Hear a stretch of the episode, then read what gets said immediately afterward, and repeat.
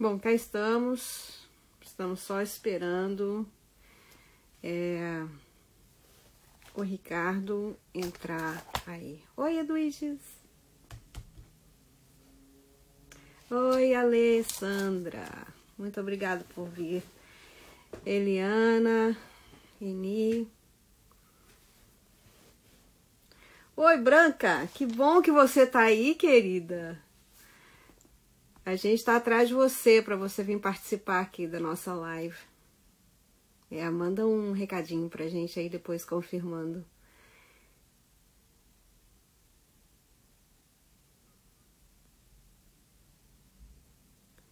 Alessandra, que beleza. Olha aí, todo mundo aí. Então, ele tá entrando. Tá, tava mandando um recadinho aqui para ele. Ele já tá a postos senhor Ricardo.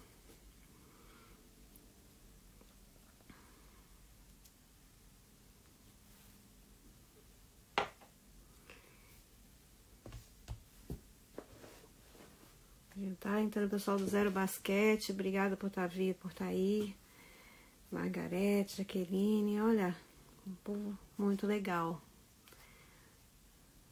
Então, nós também queremos a branca, Eduíges. É, só ela tem que confirmar aí com a gente se ela vai se ela vai fazer parte aí da nossa live aí, né?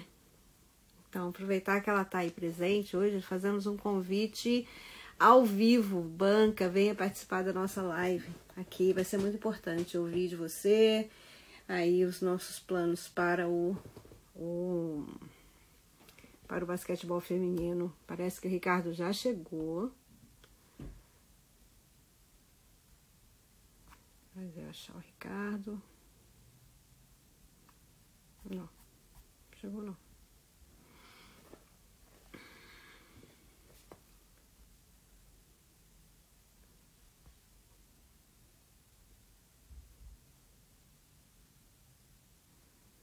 Então, se vocês tiverem alguma pergunta aí para o Ricardo, alguém conhece o Ricardo, ele tem uma, uma história muito interessante com basquetebol feminino.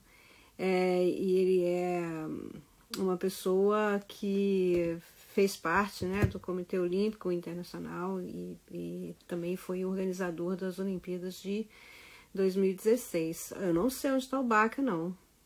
Tô ligando para ele aqui para saber onde que ele está. Não, ele não esqueceu, não. Ele tá bem a. Tá bem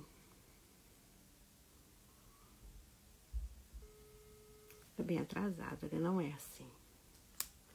Ricardo era um técnico que eu queria ter tido, mas ele só só treinava atleta muito muito boa mesmo.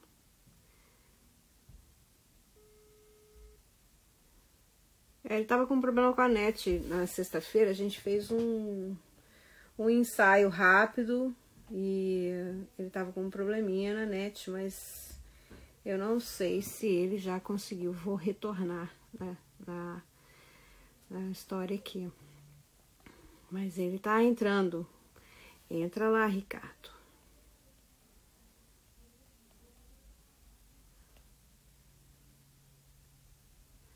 Então, ele tá aqui, falou que tá tudo certo com a internet dele, tá entrando, tá só um pouquinho atrasado, mas tá entrando aí. Hoje eu não sei se vocês viram, mas no Estadão, basquetebol fez capa. Basquetebol feminino. Notícia boa, mas ao mesmo tempo uma notícia meio triste, né? O bom é que as meninas estão no jornal, mas o ruim é que elas estão indo embora por falta de condições aqui. Então, a Ricardo já chegou. Vamos lá, seu Ricardo.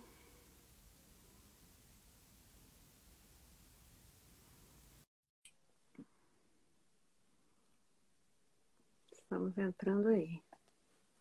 Desculpem aí, um atraso. Oh, sem problema, sem problema. A gente estava esperando aqui, enquanto isso eu estava falando de você, bem. É que eu estava falando com o Emanuel, aquele nosso atleta de vôlei de praia, que tinha e aí eu estava aqui batendo um papo com ele bom aqui, é por isso desculpa, peço desculpas aí a todos. Ai, que bom. A gente pede desculpa de interromper seu papo aí. Nada, nada. Mas vamos aí, Ricardo. Hoje a gente tem algumas pessoas aqui na live que nunca apareceram nas lives do Mulheres Assista. Então, eu vou fazer uma introdução rapidinha. que o Mulheres é um, é um projeto que nasceu com um livro né, da história do basquetebol feminino e se tornou um documentário que é assinado aí pela Silvia Espolidoro e pra, pela Ellen Suk, roteiro e direção. E agora o, o Mulheres à Sexta virou um projeto de trazer visibilidade para o basquetebol feminino no Brasil e no mundo. A gente está lançando um website aí, vai ser bilíngue, deve estar tá na porta de acontecer para fazer também o lançamento do filme, não é?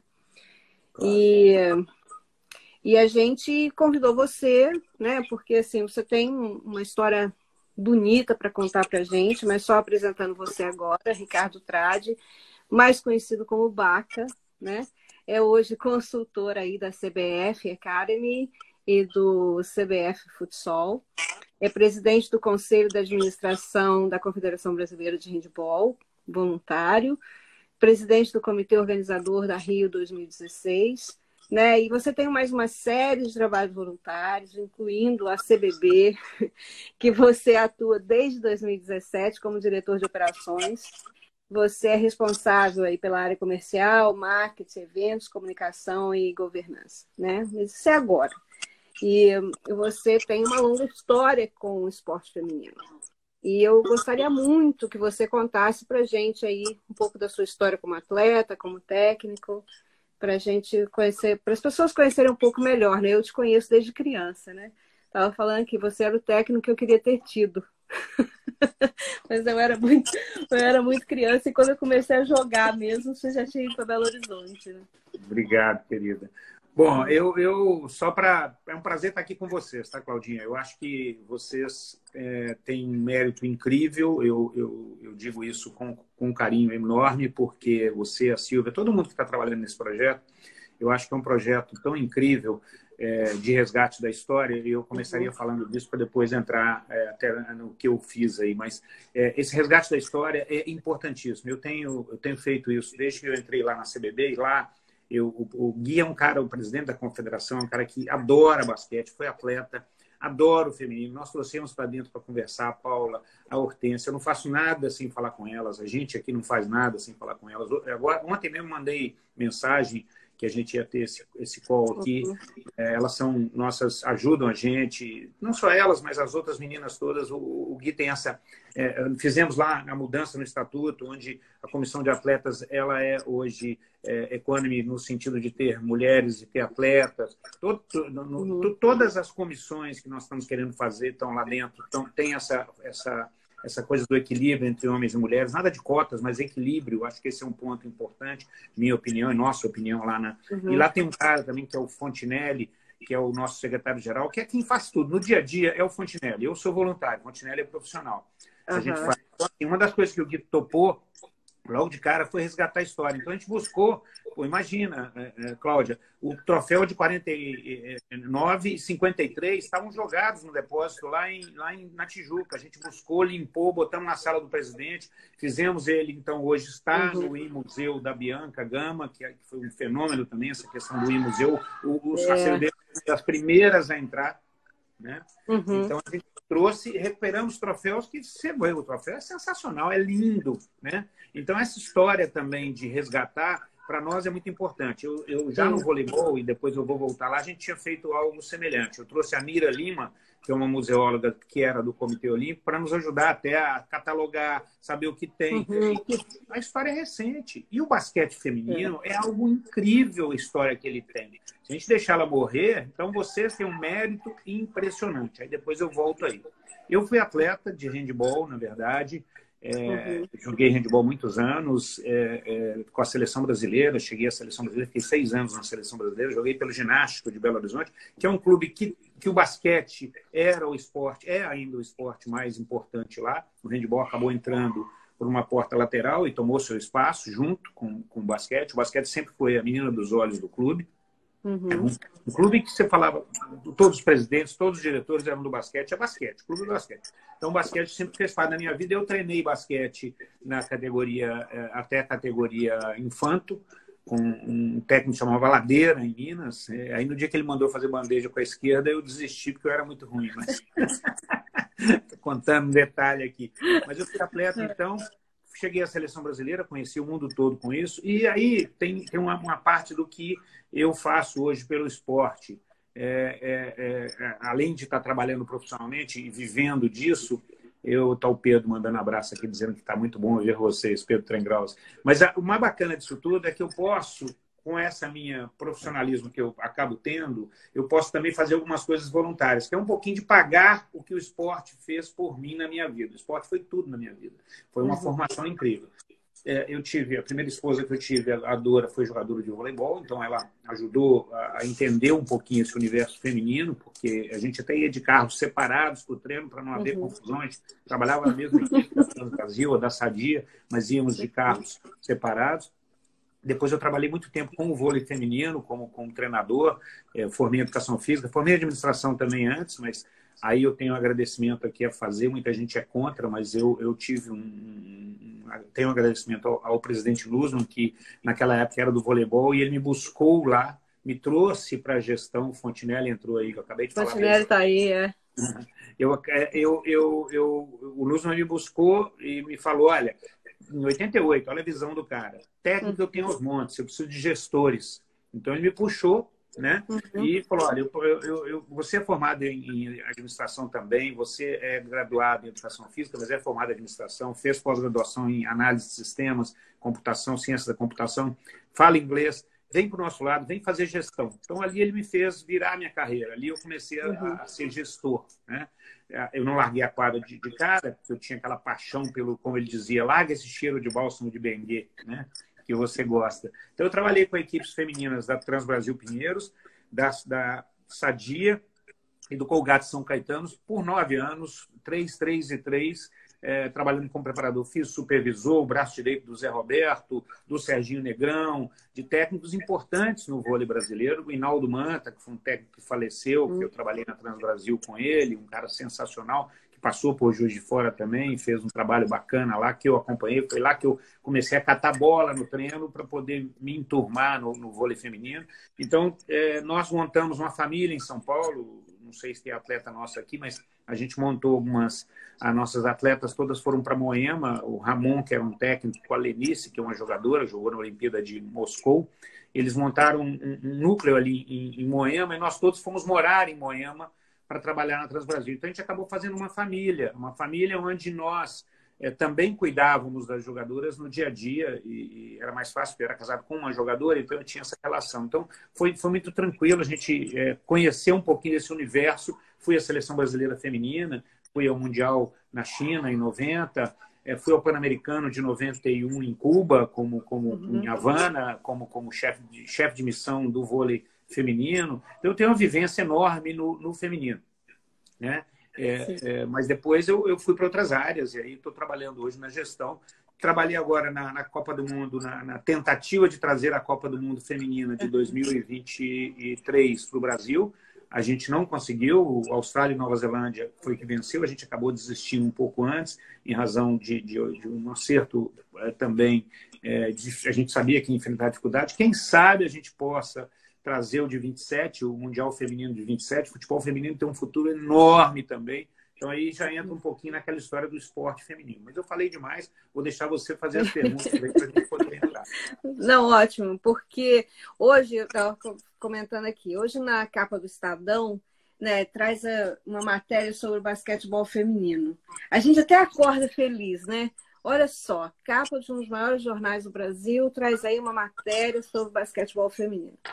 Então, como você está né, tá voluntário na, na, CBB agora e você está como é, aí diretor né, na área comercial, do marketing, comunicação e governança, como que você vê o basquetebol feminino hoje no Brasil, né?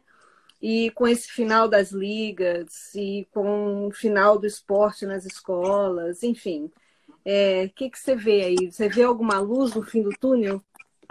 Não, eu vejo. Eu, eu sou assim, eu trabalho muito próximo do Fontenelle, que está resolvendo. O Fontenelle é quem leva, como eu falei antes, é, no braço, lá a gente fala essa expressão, a uhum. confederação do dia a dia. A gente tem pouquíssimos funcionários, nossa, nossa situação é difícil. A gente tem trabalhado aí com pouquíssimo recurso, pagando uma dívida anterior, da, da, da gestão anterior, de 46 milhões de, de, reais. Então, assim, quando a gente entrou, se não fosse o presidente Gui, a gente não teria conseguido. Hoje a gente, com a parceria com o Comitê Olímpico do Brasil, com o CBC, que é o Comitê Brasileiro de Clubes, e com o patrocinador nosso, que é a Motorola, a, a Nike, a Spalding, a gente consegue aí, já fizemos ano passado, esse ano estava previsto 28 campeonatos de base, olha que bacana. E campeonatos femininos, masculinos, eu fico impressionado. Eu fui outro dia lá no, no, no, no Olímpico em Minas, no Mackenzie em Minas, eles têm torneios lá com 16 equipes femininas, é, sub-16, sub-18, no feminino, muito bacana. Uhum. Torneios que nós vamos agora esse ano fazer uma parceria para fazer a transmissão por streaming desses torneios, porque também são um sucesso, o Fonte está tratando disso, Fontenelle, mas são, são. Eu acho que o futuro, essa capa de hoje, eu, eu recebi logo imediato pelo Thierry, que é o nosso homem de comunicação, mas eu recebi também do Bichara, do Comitê Olímpico do Brasil, falando também, isso também é importante, né? Falar uhum. um pouquinho do basquete, essa recuperação que a gente conseguiu do feminino, trazendo o Neto, fomos até um pouco criticados no início, olha, estão trazendo alguém do masculino para o feminino, não tem nada a ver, na verdade, eh, o Zé Roberto falou, passou para cá, o, o, o, o Bernardinho passou para lá, são exemplos que deram certo, por que a gente não pode trazer? Eu costumo dizer aqui no, no basquete, falo isso para o Fonte e para o Marcelo, que é o gestor lá também, e para o Gui, que eu acho que no basquete nós temos, o, o basquete hoje tem os dois segundos melhores técnicos do mundo para poder conseguir alguma coisa. Eu digo que o vôlei tem o Bernardinho e o Zé Roberto, que hoje estão com, com o Renan, que é um fenômeno também, além de ser meu amigo, é um craque. Eu ajudei a escolher o, o, Renan para o lugar do Bernardinho, ajudei mesmo pessoalmente, mas eu, eu entendo que hoje o Neto, no feminino, está fazendo um belíssimo trabalho. Ele entrou com uma vontade enorme, conseguiu trazer para perto as atletas e nós estamos podendo investir. Claro, é uma dificuldade enorme porque nós hoje estamos negociando porque a Motorola talvez vá sair porque por causa da pandemia não está tendo retorno. Claro, todo mundo hoje está, não estou criticando, estou dizendo que acontece, faz parte do jogo. Nós temos aí hoje uma pessoa que trabalha junto com o Fontinelli que foi contratada para tentar trazer mais mais é, é, é, é, patrocínio. É, a menina está falando aqui que o Neto é maravilhoso, mas que a Adriana também. Realmente, a Adriana também é um fenômeno para nós, mas o Neto, como treinador, aí a Adriana é bacana, além de tudo, foi uma jogadora da seleção e, e conhece, as pessoas respeitam, mas o Neto chegou e trouxe um, um ganho enorme para o basquete feminino. E isso é bacana para a gente recuperar essa história lá. Eu vou contar uma história aqui para vocês verem, porque eu vi o trailer do filme de vocês. E o trailer tem lá a nossa, nossa, uma parte dele, lá tem a Norminha né, entrando uhum. assim, no trailer. E eu, ela foi minha professora na faculdade, quando eu fiz educação física na FMU. E depois, quando eu. É, é, como, é, como é que funcionam as coisas, né? O, o, o, ela era professora junto com o Mortari. Eram dois professores por disciplina. E eu tinha acabado de me formar, dava aula no vôlei, no lugar do Paulo Russo, que tinha ido para a Itália. Então, era eu e o Ari, que era do Pinheiros. E uhum. ela pegou, me chamou, falou: Baca, o Paulo Russo está indo embora. Você está sem emprego, porque eu tinha acabado de sair de um clube, de, o último clube meu em São Paulo, que foi a Colgate. Você não quer dar aula de basquete comigo, não? Ser o meu segundo? Eu falei: Mas não, eu não. Eu não... Ela falou: Baca, você sabe jogar? Eu, porque eu jogava, eu tinha brincado de basquete, né? Falou: E você é, é uma pessoa que eu confio. Se você vier, eu te ajudo. E você. Então eu fui durante um ano professor de basquete na FMU, foi uma história minha, professor assistente da Normi com orgulho danado. E eu adoro ela, adoro as posições dela, adoro como ela é forte, como ela defende o que ela pensa. Então, assim, nós, os alunos às vezes brigavam porque ela era uma das professoras mais duras que a gente já teve lá, mas é um fenômeno, um caráter acima da média, uma pessoa que a gente adora. E que aí a gente, quando eu me vejo até fazendo essas coisas do basquete, eu falo assim, puxa vida, Estou é, pagando um pouquinho para a Norminha, estou pagando um pouquinho para a Paula, para a Hortência, para a Adriana, para todas essas meninas, eh, Janete, que foram um uhum. fenômeno, né? São pessoas que passam na rua, as pessoas sabem quem é, são pessoas que têm história recente. Então, resgatar isso é uma coisa que o presidente Gui, com a sua gestão, junto com o Marcelo e com o Fontinelli e as pessoas, estamos fazendo. A gente não pensa nada que não tem. E muitas vezes teve críticas, as pessoas falam, só pensam no masculino. Não pensa no masculino, pensa no basquete. E o basquete feminino tem uma história que nós não podemos deixar de lado. Acho sim que patrocinadores podem vir. Acho que não vai o mundo morrer agora, acabar por causa uhum. da pandemia. A gente está procurando resgatar isso. As meninas são estou falando de Paulo e Hortência, principalmente que estão mais próximas, elas nos ajudam, se precisar falar com o patrocinador, a gente leva elas junto, elas vão, elas são tão bacanas de, de, de tocar, às vezes, ideia sobre o que vai acontecer. E isso é muito legal. Isso é uma coisa que o Fontinelli faz com elas, que eu faço com elas, que o Gui faz. E sem nada por trás, elas não querem nada, não estão pedindo nada, elas estão querendo o basquete melhorar. Então isso é muito bacana. Quem sabe a gente consiga logo trazer um patrocinador específico até para o basquete feminino, que eu acho que isso é possível no futebol agora da CBF. A gente essa semana fechou com, com é, uma marca lá, eu não, mas o Rato, que é o diretor de marketing, fechou com, a, com, a, com o, Guaraná Antártica para ser patrocinador do campeão, Campeonato Brasileiro Feminino, somente para o feminino. Vai ter algumas marcas surpresas aí próximas que vão uhum. entrar só para o feminino, do, do, futebol feminino. Então, o futebol feminino é outro fenômeno, né? Trouxeram essa uhum. tal de Pia aí, que é uma craque, a tal da Pia que é a, a técnica da Sim. seleção brasileira feminina. Vai fazer um sucesso danado.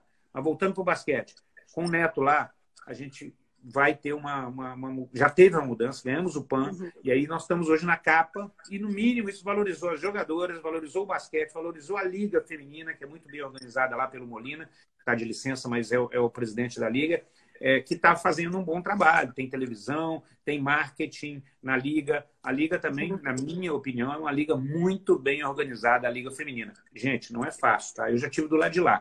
Eu tive nove anos em equipes femininas disputando a liga de, de, de vôlei. As uhum. pessoas acham que é só chegar e resolver. Não, não é fácil. A conta é alta, tem uma conta de logística enorme, viajar, hospedar, seguro, alimentação, passagem aérea. Não é fácil ter uma equipe na liga e a gente precisa tentar ajudar. Essa é, é, é, é funciona assim. Uhum. E, é, Baca, ajuda a gente a entender uma coisa porque assim isso é uma coisa que a gente ouve muito quando a gente está do lado de cá, de torcedor, de fã e etc. É, hoje, se alguém tiver acesso né, ao, ao, Estadão, vai ver lá que é uma notícia assim: as meninas estão indo embora, porque essa coisa delas ganharem o PAN e a campanha ter sido muito boa no pré-olímpico, e com a, a, o fim das ligas, as meninas estão indo para a Europa, para pros, vindo para os Estados Unidos e como que isso afeta o trabalho da seleção? Da seleção. Não, eu não tenho dúvida que é um problema. Eu, eu, costumo, eu tenho uma teoria, né? Minha teoria é, é, é válida na, na, na minha experiência no voleibol é, mas eu, eu sempre, e a gente, eu, eu não estou aqui fazendo crítica, eu não estou mesmo, eu sei o que é difícil. Né? E o basquete teve que passar por um momento, nós mesmo na confederação estamos recuperando, hoje a nossa dívida diminuiu demais, o Gui teve que botar dinheiro próprio, nós renegociamos uma série de coisas, mas é, o basquete hoje tem que fazer um caminho para voltar. Ele tem um fã, um super fã, e a gente fez uma pesquisa sobre isso, a gente tem dados sobre isso no nosso plano de marketing é, até 2020, que a gente vai renová-lo agora é, Fontenelle está por dentro disso. A gente tem um plano de, de, de, marketing muito bem elaborado, onde a gente tem dados. O basquete tem um recall muito bom, as pessoas falam muito bem do basquete, mas ainda está abaixo do que podia estar. Tá. Nossas mídias sociais, da própria CBD. Então, assim, no vôlei, eu fiz, eu, eu era CEO da Confederação Brasileira de Vôlei até é, 2015 e 2016, né? Foi, entrei no final de 14, início de 15, fiquei 15, 16 lá, fomos campeões olímpicos no vôlei de quadra masculino e no vôlei é, de quadra masculino também, e no vôlei de praia, desculpa, e no vôlei feminino a gente, no, na, na praia, a gente ganhou medalha também.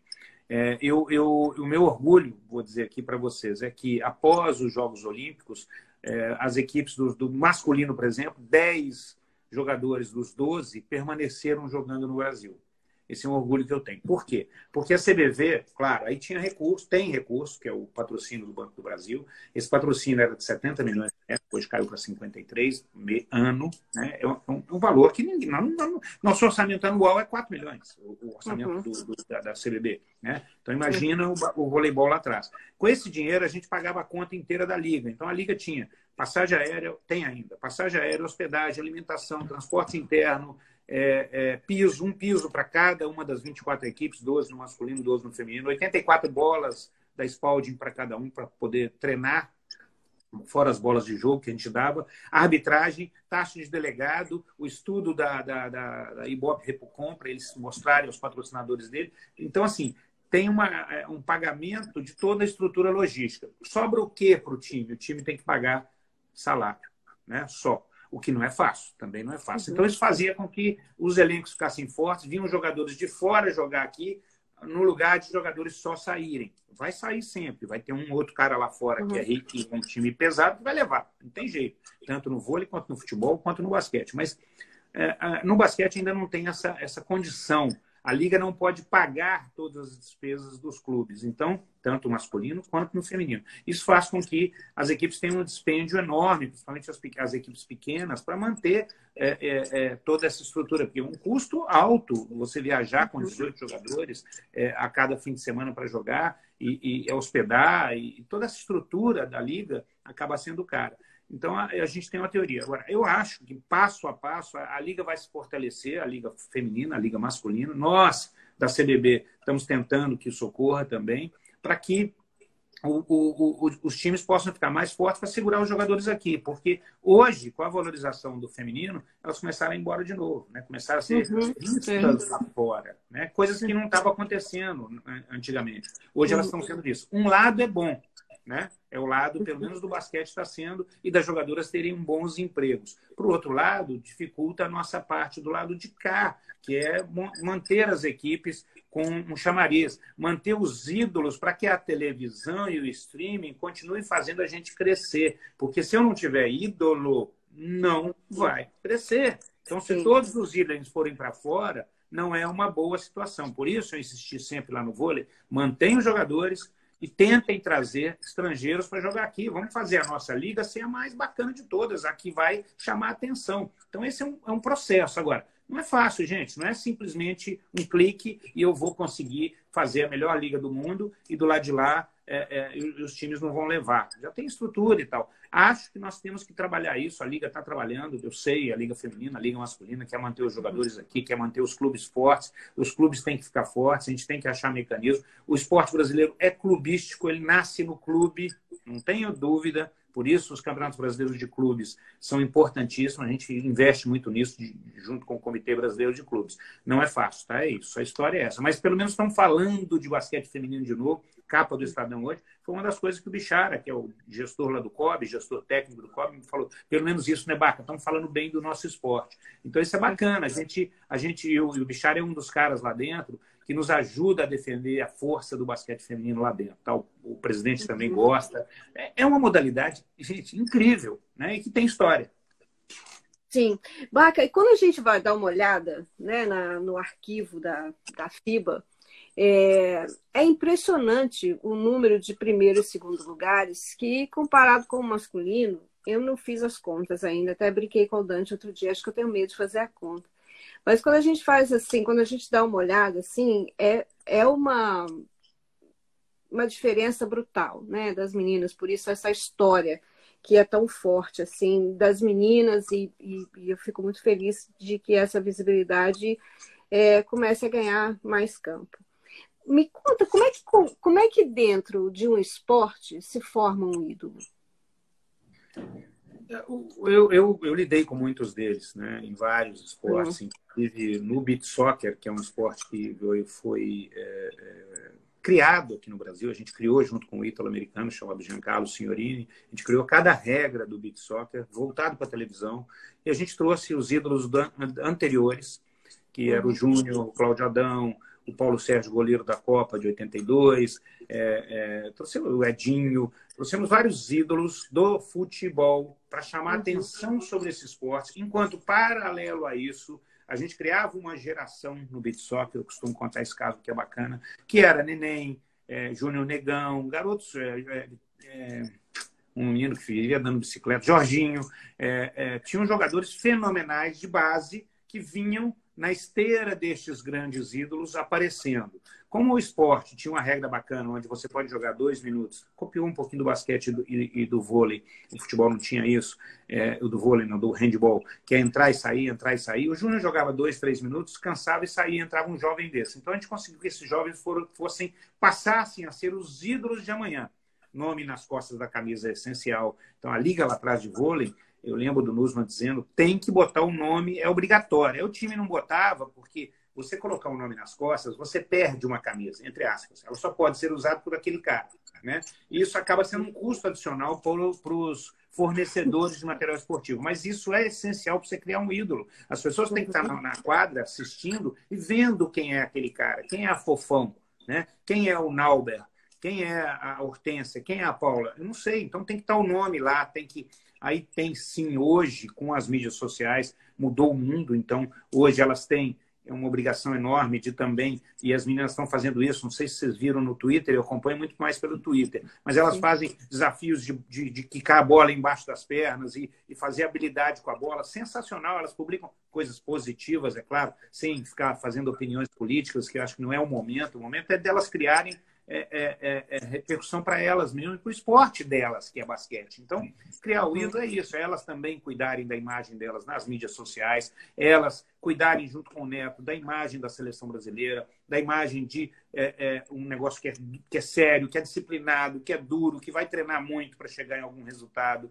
E aí você expor ao máximo isso na mídia. Na mídia, não só hoje a televisão vai ficar para trás, não é uma realidade mais não é? vai ficar para trás. Ela existe e vai transmitir, vai arrebentar, mas hoje as plataformas de streaming vão passar todos, o, milito no futsal também. O futsal, a liga de futsal vai ter todos os jogos transmitidos pelas plataformas de streaming, pelo MyCujo. Então, ela vai passar todos os jogos, é, o que não ocorria antigamente. Então, essa visibilidade tem que ser usada para se criar o ídolo. A gente tem que criar ídolo, e esse cara a gente tem que levar, isso é bacana, com a seleção brasileira a gente faz isso, é que a gente não teve ainda recurso para isso, mas no voleibol cansamos de fazer, levar o ídolo para o shopping, levar o ídolo para dar uma tarde de autógrafo, levar o ídolo para um hospital de crianças com câncer e depois levar essas, essas crianças para assistir os jogos lá. Acabou o jogo, uma das coisas que eu fazia questão no, no voleibol, insistia com a comissão técnica, acabou o jogo, obrigatório e,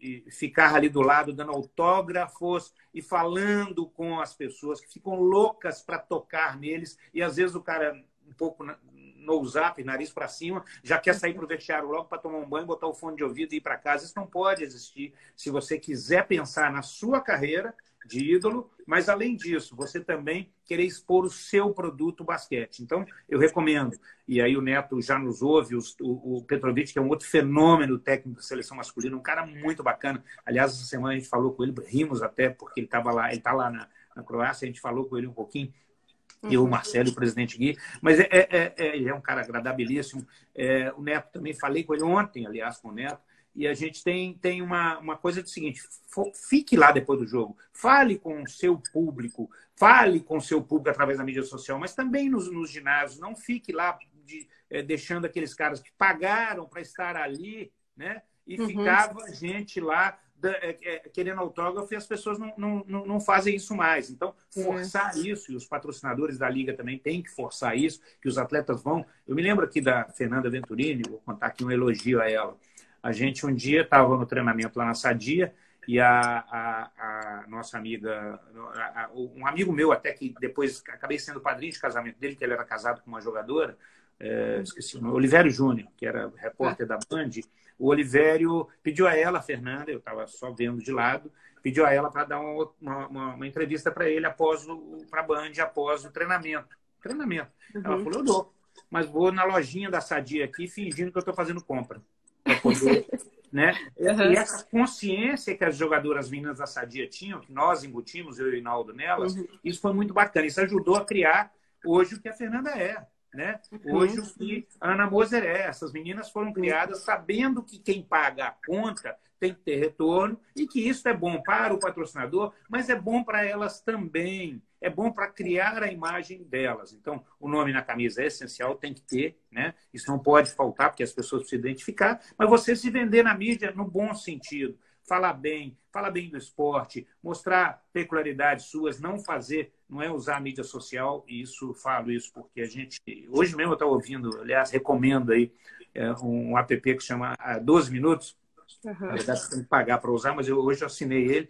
Ele, você, ele resume em 12 minutos os livros e você pode ouvir um audiobook. Então, eu estou andando de bicicleta, todo dia eu faço isso, e eu fico ouvindo é, é, um livro. E hoje eu vi uma, uma, um dos audiobooks, foi sobre como é que você fortalece sua marca no LinkedIn. Eu recomendo. Olha lá, para os jogadores também, porque vocês são profissionais. Isso é muito bacana. Isso tem que começar lá no início da carreira lá quando é 16, 17 anos, para você criar esse ídolo e esse ídolo vai sustentar o esporte brasileiro sim. É, a Cleide está dizendo que a Arisco levava a Hortência ao supermercado para dar autógrafo. Claro. E isso é uma coisa que é uma coisa que eu me lembro muito quando estava em Campinas, que Campinas tinha um time de basquete que era bem interessante, que tinha a Vânia, a Vanira, eu acho que a Paula até jogou um tempo, e elas ficavam depois conversando com as pessoas. E aqui nos Estados Unidos eu fui assistir, não sei se você sabe, mas aqui tem um, um, um, um torneio bem pequeno, que é Brasil e Estados Unidos. Eles fazem três jogos. As não. meninas da seleção brasileira contra a seleção dos Estados Unidos. E elas vêm normalmente para para uma cidadezinha que é perto de Reno, e elas fazem esses jogos. E, e em 2018 eu fui assistir. E a Natália, e muito interessante, porque o William estava na arquibancada, né? E, e ele é um ídolo, né? Porque no meu tempo, né? A gente vestia a camisa do William e tal. Era Renan e tinha o pessoal todo. E o William estava sentado. A primeira coisa que elas fizeram, todas, todas, acabou o jogo, todas elas subiram para cumprimentar o William. E foi um momento que me emocionou muito, porque né, né, são duas gerações ali se encontrando na arquibancada. Né? Claro. Né? E, e por isso que vem assim sempre, por exemplo, quando a gente pensa na Paula, na Hortência, a gente pensa na Marta Sobral, a gente pensa na Vânia Hernandes, a gente pensa na Norminha, né? os ídolos que elas ainda são, né? E se a gente hoje no, no, basquete feminino, a gente hoje pode pensar, por exemplo, numa Tainá Paixão, numa Érica de Souza como ídolos, né? Qual o trabalho que a gente tem que fazer com elas para que elas né, cresçam aí, né? A Érica está indo embora, né? É, mas é, faz parte. Eu, eu acho assim, o que eu falo sempre é, é e aí eles estão falando aí de fazer santinhos, leite. O gato fazia, a Sadia fazia, todos faziam, e deve ser feito, isso é bacana. Ainda é uma forma, mesmo com as plataformas digitais, essa forma uhum. também é legal né, de você fazer isso. É, nós fizemos na, na, final da Liga de Futsal em 2004, eu trabalhei na, na minha empresa, fez, nós fizemos um negócio bacana. o final foi lá na, na na, como é que se chama? Na, na, em Carlos Barbosa, 5 mil pessoas. O que, que a gente fez? A gente fez 5 mil posters da equipe A é, campeão, pôster de equipe campeão, e fizemos 5 mil posters da equipe B. Chamamos os dois supervisores e mostramos: olha, nós não estamos dizendo que um time vai ganhar, porque eticamente você tinha que gastar um pouco mais e fazer isso. Os dois pôsteres, 5 mil pôsteres de cada equipe estão aqui. Nós só vamos entregar o do pôster da equipe campeão. Na saída, o torcedor vai levar um pôster da equipe campeão com todos os jogadores assinado por eles. E montamos essa estratégia. Funcionou muito bem, muito bacana, porque você é papel, mas também está aí. Mas eu costumo dizer que é, é, é, a gente puxa da área de, de vamos dizer, de gestão para a quadra. Para mim, um atleta, ele tem que, igual uma pessoa que está trabalhando, um empregado, né? ele trabalha, ele, ele, ele é um, é um, hoje é, é, duro de trabalhar, o treino é duro, né? Você tem que ter chá, a gente chama o chá, né? que competência, habilidade e atitude. E a, e a, atitude, ela é muito importante na questão de criar o ídolo. Eu tenho uma atitude aqui que criou um ídolo para mim. Né? Uma atitude que uma pessoa fez que criou um ídolo para mim. E essas atitudes positivas têm que ser feitas nisso. É, eu, eu, vou contar esse caso aqui porque ele é engraçado, mas é bacana. Tinha um atleta do Pinheiros, chamava Alan, goleiro da seleção brasileira de handball, muitos anos atrás. E ele era o meu ídolo. Eu, pouquíssimas vezes a gente via jogar, eu pegava o carro do meu técnico, vinha dentro, assistia ele jogar pelo Pinheiros, pela seleção brasileira. E ele era um cara muito rico, tinha um, um Galaxy na época, imagina ter um Galaxy naquela época. Ele era um cara, mas um cara bacana e que era o ídolo meu, pela postura, pelo jogo. Eu era goleiro da seleção, estava chegando e ele já saindo. É, imagina, aí depois de, na Copa de 14, eu era o CEO da Copa de 14, eu estava lá em Campinas, lá, com, até com o prefeito João Donizete, lá naquela época ele era deputado, sei lá, ele estava fazendo uma parte de. É, os centros de treinamento iam ser por ali, era um, era um, um evento, um congresso de centros de treinamento. E, de repente, uma pessoa levanta o dedo e fala: ah, eu, só para eu sou dono aqui desses parques aquáticos aqui da região de Campinas e meu nome é Alan, eu fui atleta de handball, te conheci e tal. Eu não aguentei e pedi a palavra. Falei, oh, Alan, você me desculpa, mas eu vou ter que falar o que você fez comigo. Você marcou a minha vida e me transformou. Você no meu ídolo, né? por uma atitude. Então, o chá, competência, habilidade e atitude. O que, que ele fez? Nós jogamos uma Copa Brasil de handball universitário. Eu não era universitário, eu tinha, eu tinha acabado de passar, então eu não era considerado ainda universitário. Eu tinha, passei e viajei nós pedimos à organização técnica do campeonato que aceitasse a minha inscrição, porque não tinha goleiro para vir universitário. Então, eles aceitaram, né? E nós jogamos com Brasília, ganhamos 17 a 14, jogamos com Rio, ganhamos 17 a 14, e na final ganhamos São Paulo 17 a 14. Três placares idênticos. A, o, pessoal de São Paulo, na época, recorreu né, à organização, porque eu não era universitário, e ganharam dentro do torneio, o torneio lá no Pacaembu, e na premiação nós fomos para a arquibancada, fomos excluídos, ficamos em quarto lugar, fomos excluídos e São Paulo foi premiado como campeão. Você não acredita? Eu estou lá na arquibancada, em pé, né? Aí, na hora que entrega a medalha para o jogador de São Paulo, pendurar a medalha na, na, no pescoço do, do Alan, que era o goleiro, o Alan saiu correndo da onde ele estava, foi lá na arquibancada e pendurou a medalha no meu pescoço e disse: Você foi o campeão, não eu. Então você é que merecia essa, essa, essa medalha. Então, isso são atitudes, né? Por isso eu digo que os atletas têm que ter atitudes para virarem ídolos, que fez esse cara ser o ídolo da minha vida, o ídolo meu máximo, não só pelo jogo, mas pela atitude fora de quadra. Acho que esse é um ponto importante. Que lindo. O Neto está aí, ó.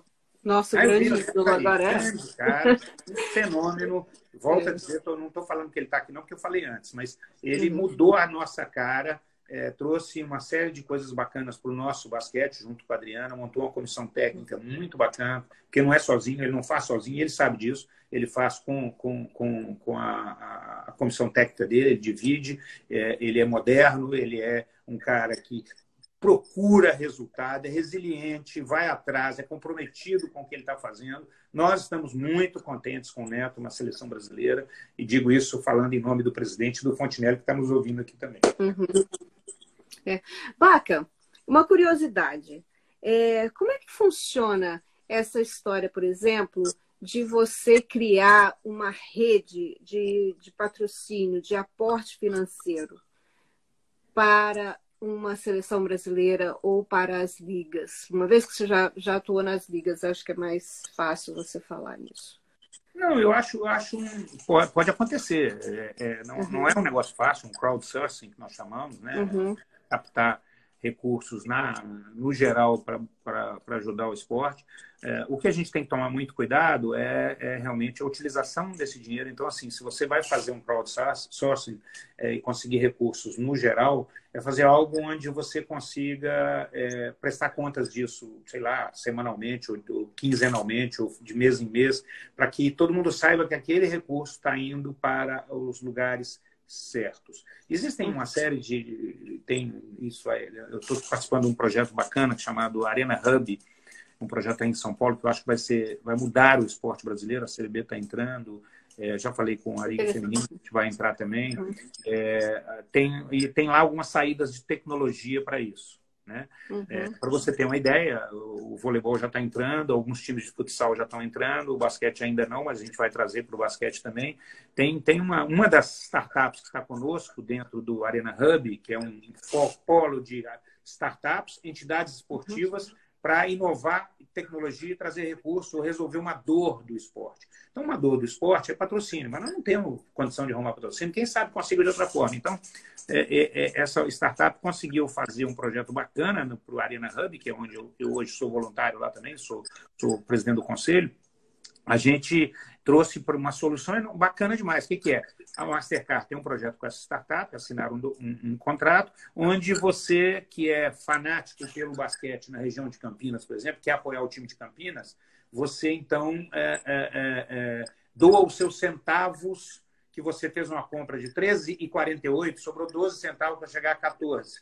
Né? Então, Entendi. os 12 centavos eles já caem para aquele esporte que você está doando. Nos clubes sociais, no tipo do Minas, que a gente está estudando lá para fechar com eles, o Minas tem, por exemplo, vôlei, basquete é, e futsal lá dentro, e tênis e o social. A, a, parte social é bem bacana, a parte social do Minas. Não estou falando do clube social, de, de social uhum. mesmo, de ajudar. Então, eles estão dividindo em cinco questões. Você, aquele dinheiro vai ser dividido equanimemente pelos cinco projetos. Né? Então, você, os 50 mil atletas, é, 50 mil sócios do Minas, imagina que 10% desse pessoal, 5 mil deles, doem esses seus centavos. Já vem um recurso bem bacana e é, é um recurso que vai ser. Então, assim, hoje, o database, a gente ter é, a gente chama de Big Data, a gente ter um, o, quem é o nosso fã, o basquete hoje já tem uma lista aí com esse pessoal mesmo. Essa mesma startup trabalha na CBB já com outro projeto chamado Fanbase. A gente precisa conhecer o nosso fã. Através de conhecer o nosso fã, eu posso monetizar este fã para que ele ajude a minha, a minha, a minha modalidade. Esse é um assunto que o Fontinelli domina muito bem, está tentando cada vez mais botar no basquete através da CBB, tá? porque é fundamental você pegar dinheiro geral. Hoje não vai ser mais. É o, CB, é o projeto, como ele está dizendo aí, chamado uhum. CBB Cuida. Ele é mais voltado para projetos sociais que vai ser lançado ainda este mês. Mas existem outros. É, esse vai ser o projeto sociais que a CBB está lançando. Sensacional. Através uhum. do Arena Hub, através da empresa que está lá, é uma startup. Mas existem possibilidades de fazer com as equipes no interior, fazer todas elas. Uhum. Então, é só. E tenho certeza de muita gente que está aqui, uma delas acabou de falar, muita gente que está é. aqui concederia doar estes centavos para o esporte ah, com que deu alguma coisa para ele. Com é. certeza. E falar nisso, a Norminha entrou aí. Quando você eu saiu, vi, ah, meu amigo aí. Antes, mas fiz elogios é, rasgados é, então, a você. É, você me ajudou e que é fantástica, que me trouxe para dar aula de basquete com você. Você é uma pessoa que eu estimo muito, é uma ídolo que eu tenho. Você é fantástica e, e fez muito pelo basquete brasileiro. E este documentário, vi você lá no documentário, no trailer, vai trazer um pouco o agradecimento de todo mundo. Por isso, Claudinha, vocês estão de parabéns. É algo assim é. inédito. Quando vocês levaram para a CBB para a gente procurar a imagem, para a gente ajudar vocês com contatos. Na mesma hora, o presidente falou para mim, para o Fontinelli, abracem, podem ajudar no que for necessário. Recurso hoje nós não temos, mas nós temos braço, nós temos mente. E vocês têm documentos naquela CBB que são muito preciosos, muito preciosos. Né? E se não fosse Norminha, Baca, é, teria sido muito difícil, tanto o livro quanto o documentário. Norminha foi assim, a, a Norminha foi nossa assistente de produção, né? A Silvia e Ellen sabem disso. Norminha para baixo e para cima e pega caderninho e telefone. Para mim, na época do, do, do, livro, Norminha e Nilza que me deram todos os contatos. Elas que telefonavam para as pessoas, não vai falar com a Claudinha assim, não dá entrevista para ela, é o livro, é o nosso livro, né? Isso é legal. Ela tem é, credibilidade para ajudar. É. Né? E, e, ela tem uma vontade de te ajudar mesmo, né? Assim, é. essa Norminha, ela é um fenômeno e, e, uma pessoa amiga, é tia do meu filho, né? Ele adora ela. Tem uma foto com ela segurando a tocha, não é? Eu então... tenho uma grande, porque, e além de ajudar vocês aí, ela, na minha carreira, lá atrás, ela me deu uma mão num momento difícil também e e foi muito bacana. A gente, a gente ria. Vou contar um caso dela aqui para vocês rirem. A gente fez, a gente tinha uma aula é, de basquete com ela, uma aula teórica, e aquela uhum. época a gente tinha aqueles relógios, é, relógios, era, como é, que, como é que a gente era? Cássio, sei lá, aqueles relógios. Quase todos eles tinham cronômetro e tinha aquele despertador, pipi, pipi, pipi. E, e, e o pessoal de sacanagem na aula dela colocou para despertar de minuto a minuto. Era uma aula de vídeo, de, de, de... Cara, ela ficou louca, ela parou a aula, queria mandar todo mundo embora, a Norminha tá aí, mas ela, ela a gente a gente botou de minuto em minuto, tocava um, um pip, pip, pip, aí acabava um, tocava o outro, e ela ficava brava demais. Mas ela é, foi fenomenal, ajudou na nossa formação, nós alunos, eu fui aluno dela e depois fui professor com ela, e ela foi fantástica. Ela nos, nos criou, nos é, formou como seres melhores, é, não só como, como professores, mas também como pessoas, é, num, num, sentido mais genérico, mesmo, total, né, que a gente chama. Ela é muito bacana. Sim. É, sim.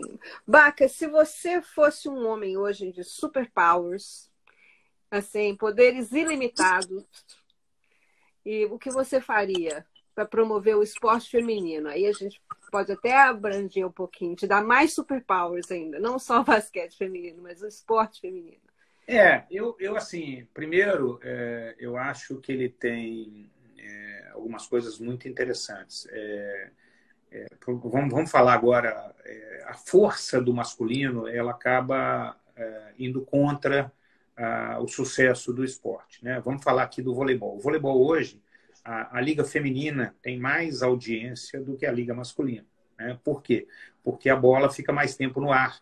É, o jogo é mais plástico, né? tem mais defesa, né?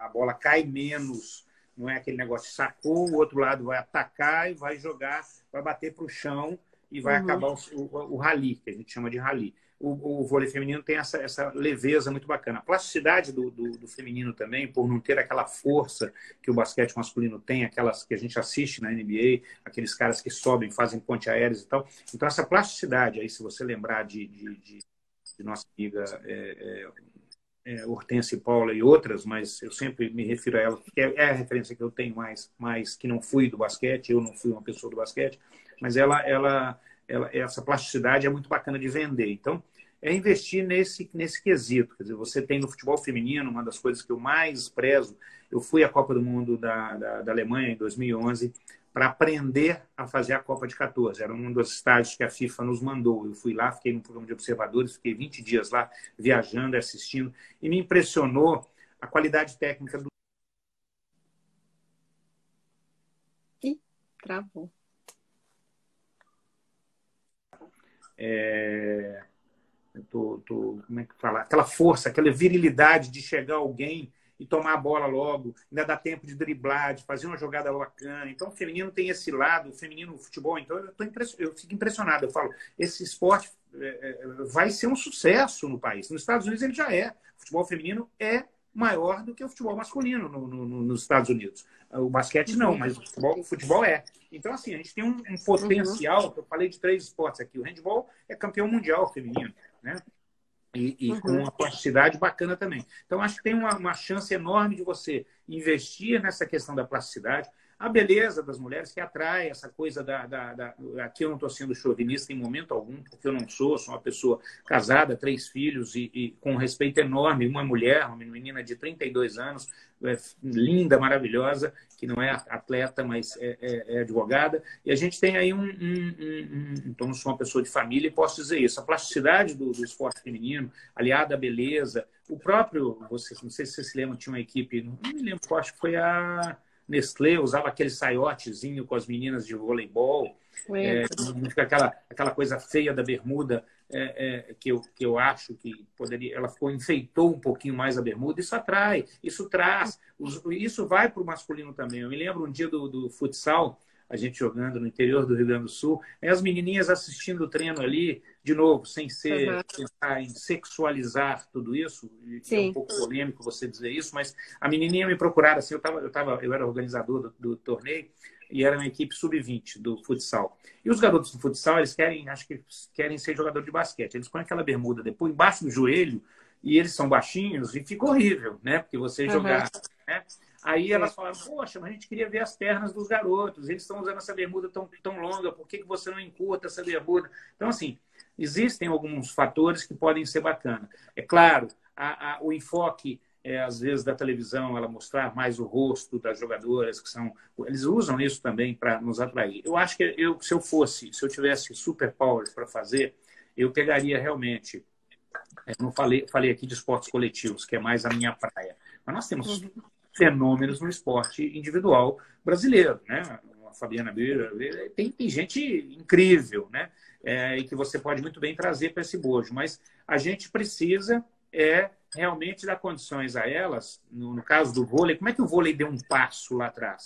Ele, o Nusman levou todo mundo para Belo Horizonte, botou lá sete meses treinando uma seleção permanente e conseguiu. Não é esse o momento agora? Não é, já passou, o vôlei já passou. Mas quem sabe eles possam ser um momento para o Neto, em algum momento, é, poder resolver. Também não, não, vou entrar na parte técnica, não sou. Mas fortalecer a, a, os recursos das ligas, então era arrumar patrocinadores fortes para que as competições nacionais tivessem patrocínio. E aí eu estou falando de 12 equipes, 14 equipes, 16 equipes, tem que lembrar que o universo é muito maior, são duas, duas mil equipes no país de basquete. Uhum. Então, no feminino, investir nesses campeonatos de base, eu faria no basquete, faria no, no vôlei.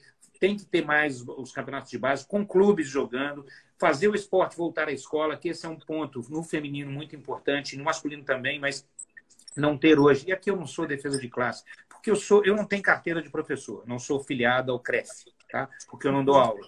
Eu sou filiado ao CRA, Conselho Regional de Administradores. Pago minha mensalidade, tenho uma empresa de consultoria que também paga pelo CRA. Eu sou filiado a Belo Horizonte, o CRA de lá e daqui, regional, daqui do Rio. Uhum. E eu sim, então estou dentro da lei, estou certinho.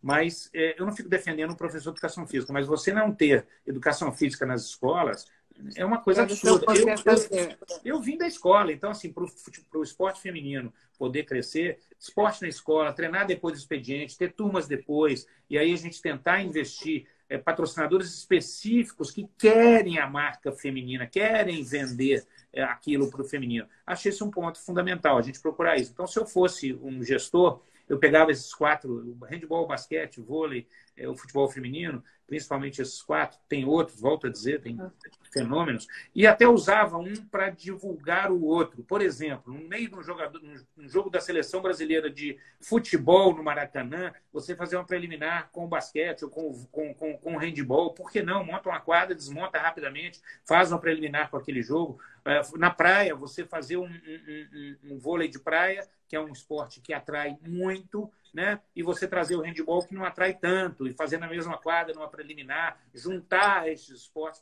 para fazerem eles crescerem. Eu já fiz isso na Coca Tavares, quando eu trabalhei. A gente tentou fortalecer o handball de praia, eu, eu ajudei muito. Ajudei a fortalecer o, o, o, rugby de praia. A gente fez eventos dentro Nossa, da Nossa! Isso uhum. é bacana. Você fazer é com que um esporte puxe o outro para cima, né? Achei isso uhum. Então, o masculino puxar o outro para cima, você fazer o masculino que já é forte numa modalidade, fazer ele puxar o, o feminino. Eu, eu, tenho ideias aí bacanas, mas, claro, tudo isso precisa de recursos.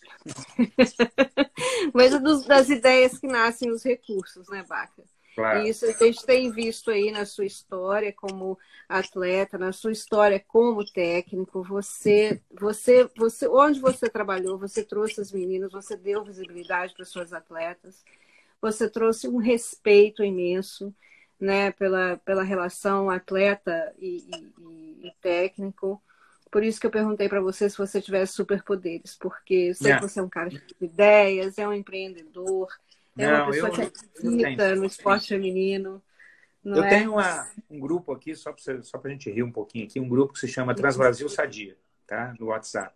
Que é um grupo de atletas femininas e técnicos, o Mauro Graço também, que está aí nos Estados Unidos, é, a Silene, que está nos Estados Unidos, que é uma jogadora minha, está na Moza, está a Fernanda, elas não são tão ativas lá no grupo, mas tem umas que são uhum. muito ativas e que eu, eu sou muito ativa, todo dia a gente se fala no grupo, mas é muito legal, a relação nossa de, de carinho, a gente brinca, a gente era feliz e não, não sabia, né? que é, é lá, de, lá de trás, muito bacana, uhum. muito legal.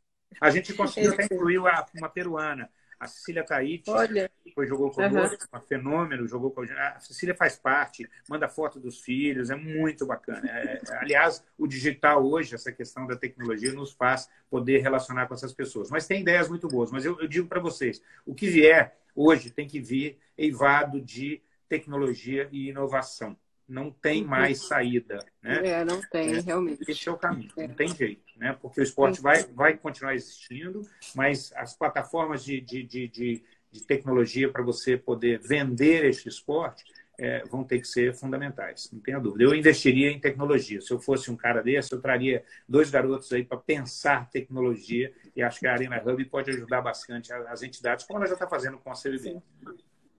Com certeza. O Ricardo, a gente está acabando nosso tempo aí, temos dois minutos aí, que a gente gostaria de agradecer você. Antes que a gente né, acabe todos os minutos, a gente gostaria de agradecer muito. Olha, Bernardo Vôlei está aí, é. meu ídolo. então, a gente gostaria de agradecer você por estar aqui, por ter dado o seu tempo para gente, pelo tempo que você voluntaria aí na CBB, e pelo tempo que você voluntaria pelos outros esportes, como handball, por exemplo, né, que teve seus altos, baixos, enfim. E muito obrigada pela sua presença. E a gente, semana que vem, tem a Dani do SESI, que também está com um projeto bem interessante de trazer as meninas para o esporte. É uma diretora é, pedagógica do SESI de Minas Gerais. E né, bem trazendo mesmo a educação física de volta aí para ser importante. Obrigado. E aí, o recado final é seu.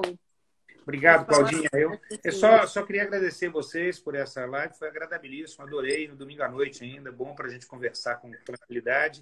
E o bacana disso tudo é, é, saber que vocês fizeram esse trabalho incrível aí. Esse trabalho não é fácil, a gente fez lá atrás, o basquete, o voleibol fez um, um, um livro bacana, é, é, um livro, não, um filme bacana, que é já um longa, é, é, é que, que foi para o circuito normal. A CBB, a CBV naquele momento apoiou até com com um pouco de recurso, porque ela podia. É, e pena que a gente, CBB, não pôde apoiar vocês, porque vocês foram fenomenais. Vocês saíram do nada, buscaram fazer esse documentário que vai resgatar a história do basquete feminino no Brasil, que é um fenômeno que a gente tem que respeitar.